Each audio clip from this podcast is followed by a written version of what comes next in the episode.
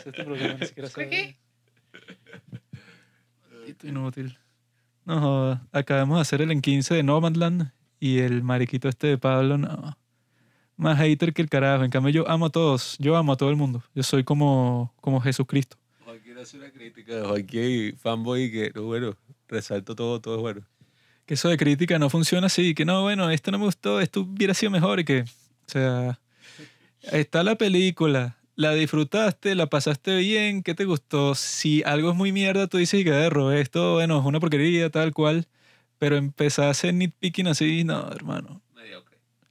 Hoy vamos a hablar de Minari.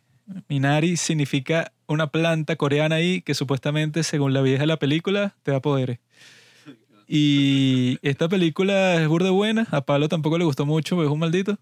Y la estábamos viendo ahí sobre unos coreanos que se van para Estados Unidos, porque Corea en ese tiempo, bueno, está, está ambientada en los años 80 y Corea del Sur en esos tiempos era mientras Corea del Norte iba para encima, como, como estamos ahorita. Sí, estoy 100% seguro que era los años 80.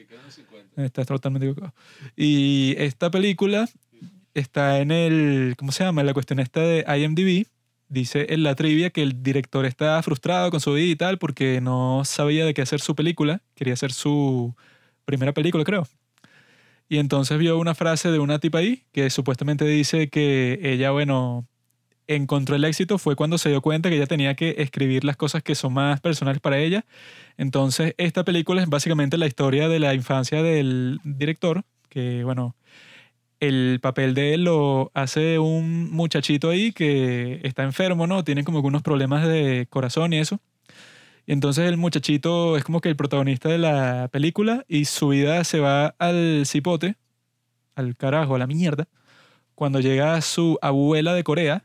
Y entonces toda la película es eso, pues que llegó la madre de su esposa, o sea, la abuela del protagonista y se va a quedar con ella porque, bueno, no tienen de otra. Ese es el trato al que llegaron y bueno, eso daña toda la dinámica familiar. La vieja es fastidiosa.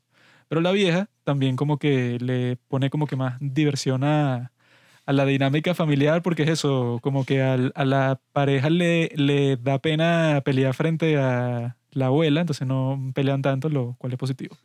Y eso, pues yo creo que la película es burde buena por las cosas que no dice. cosas que Pablo no entendió. Porque eso, pues, esta señora, ¿no? Esta vieja, como que no te dice ni que, ay, esta vieja eso, porque no se la trajeron de una, o sea, porque como que ellos vivieron varios años en los Estados Unidos hasta que se les ocurrió buscar a esta vieja, ¿no? Entonces, cuando la traen, hacen como que todo un preámbulo ahí que, en serio, porque ya tú sabes, o sea, como que implican un montón de cosas que uno no sabe, ¿no? Pero lo que yo entendí es que si ella es tan vieja, ponte que tiene setenta y pico, quiere decir que ella vivió el tiempo ese en que Corea estaba colonizada por los japoneses. Tenían a los coreanos que sí como esclavos, ¿no? Entonces aquí te muestran que si toda esa parte y que bueno, que si ella no, no sabe que si ni leer, ni escribir, ni nada, y tiene como que unas costumbres todas raras que bueno, que para, estos niños que crecieron en los Estados Unidos es que vieja fastidiosa. Pero ahí, pues, o sea, yo lo que estaba viendo ahí es que, bueno, esta vieja la, la traen para acá, cuando lo más probable es que, bueno, la tipa eso, pues, habrá tenido que ser una vida terrible, pero eso no lo muestra porque eso, como que no es la clase de persona que va a estar con sus nietos o con su hija y que, sí, yo recuerdo cuando me torturó el general Chincón, sino que la tipa, si te dicen eso, que es una mujer eh, coreana de setenta y pico años, en los años 80, eso quiere decir que es eso, pues que la trataron así como trataban a los negros en Estados Unidos, que si los años 30, 40, pues. O sea, que habrá vivido por un montón de traumas y no le, dieron ni educación ni nada, ¿verdad? Pero eso, sus nietos la tratan como una estúpida y que no eres una abuela de verdad cuando es que, bueno, esta tipa, o sea, ya con que haya sobrevivido es mucho para que le exijan y que no, tú, que tu personalidad es tal. Entonces me gustaron esas cosas así que están como que on set, o sea, están como que implícitas. Entonces ella es eso, o sea, como que se convierte en una especie de villana para la película, pero al mismo tiempo no, o sea, yo creo que cada personaje en esta película es como que bastante estudiado, o sea, que cada uno es eso, pues, o sea, sí tiene como que sus propios problemas, creo que todos están muy bien estructurados para que interactúen entre ellos. Y bueno, o sea, me pareció una película bastante cool, bastante chévere, toda esa interacción familiar así tipo K-drama, pero un poco más A24 y más dramática y tal, y creo que, o sea, no se las voy a spoilear, pero me parece que el final está cool también. ¿Tienes algo más que decir, Juanqui? Sí. Sobre el trasfondo de Corea y de lo que yo no vi y tú sí viste. Ay, Juanqui, Juanqui. Tú te concentraste en la abuela, yo me concentré en el padre de familia, porque yo estoy tan relacionado con él, sus dificultades. Pero básicamente el título lo dice todo, Minari. Eh, porque vamos a ver una familia que a pesar de todas las adversidades, va a buscar una forma de crecer, de desarrollarse, de cumplir el sueño americano. Y ahí había como mucho voz que, ay, esta película es la que todos necesitamos en este momento de desunión en Estados Unidos. Andaban con un drama así, pero para ser honesto, eh, Stop Asian Hate. sí, bueno. Pero yo sí la disfruté. eh, me gustó mucho, al menos la experiencia. Yo estaba ahí emocionado. Sí, uno veía la cosa más un poco desde la perspectiva del niño. No totalmente, pues tampoco es que es de Florida Project, pero es pues un buen drama familiar. eh, están sus adversidades. Como me gusta muchísimo la cultura coreana, estaba muy interesado, pues, sobre todas las peculiaridades de la abuela de la familia y las cosas que traía de cocinar y todas las tradiciones y lo que hacían y tal. Y como ellos también adaptándose, pues, a la cultura estadounidense. Me gustaron mucho esas escenas, sobre todo cuando no hay como tanto drama, ¿sabes? Y está es más que nada el niño por ahí explorando. Me gustó mucho una escena en que el niño se queda en la casa de su mejor amigo y están ahí como que explorando todas las bromas ah, que tiene el papá, que son, que sí, bueno, tabaco, una pistola, qué sé yo, alcohol. Y el papá es un loco. Pero hasta me gustaron esas cosas en la iglesia y todo. Ma- tiene varios personajes pintorescos, es una buena película, creo que está bien grabada, todo. Y no sé, o sea, esta, justo como ahorita que vamos a hablar de Nomadland, la disfruté más, pero creo que me gustó más Nomadland. Eh, pero esta la disfruté un poquito más, pues. O sea, creo que Nomadland me parece como coño. Estás demente. O sea, me parece como, verga, no sé si la palabra es más interesante, pero más así como reflexiva, más así tal. Porque bueno, yo lo que critiqué en su momento cuando vi la película es que viéndola yo sentía como, coño, no sé, o sea, siento que mm, está bien el drama familiar y todo eso, pero habían algunos elementos de la película que, ajá, bueno, aquí va a entrar el, el abogado Juanqui a decir y que no le pidas a la película algo que no es y que esto y que no proyectes nada sobre la película. Un show ahí, pero o sea, ah, yo por algún momento pensaba que ah, si esto lo hubieran hecho en Corea, quizás hubiera estado más interesante. O sea, yo, yo pensaba como que, coye, está bueno el drama familiar y todo, pero ¿sabes esos momentos en el cine cuando se quedan como que callados por un momento y pasa como un momento que uno puede decir que es algo como poético? ¿Sabes? Como un ejemplo reciente es Burning, cuando, bueno, los bichos están como drogados y ponen la música y la tipa se quita el brasier y se ve así como la bandera de Corea y todo el, el atardecer. Un momento así uno dice como, wow, qué arrecho esta película, si es buena, tal. En este yo sentí que faltaron como más cosas de ese estilo en el sentido de, bueno, eh, hasta con eso mismo de Minari, pues Minari es una hierba, una vaina ahí que trae la vieja de Corea y como que la siembra y tal. Y es como que no, mira, esto puede florecer en los lugares así más difíciles y la vaina.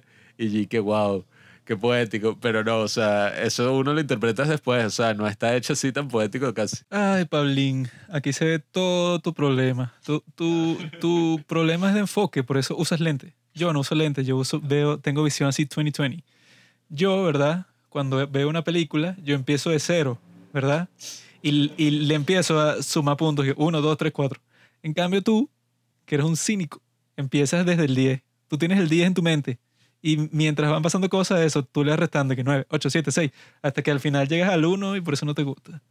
Pero esta película, bueno, no será coreana, pero coño, chamo. Está hecha en los Estados Unidos, tiene su propio estilo así. O sea, si vas a pedir que sea una vaina Bon Joon-ho, Park y, y eso, si esta es la primera película del muchacho, tampoco le vas a pedir que mi amigo Lee Chan-dong en su película, o sea, ya eso es Sí, mucho no. pedir para este muchacho. O sea, también, ojo, está muy bien manejado el drama familiar, pero no es tan emotivo como a mí me gustaría, aunque, ojo, esto tampoco es para minimizar la película, pues no es que cuando la critico y que una mierda, todo está mal hecho. No, o sea, yo incluso me conmoví todo eh, en algunas escenas con el chamito, no, no les voy a spoilear mucho, eh, pero en algunas escenas con el chamito y que ahí, él tiene una patología, tiene como una enfermedad del corazón y pasa como todo un drama ahí.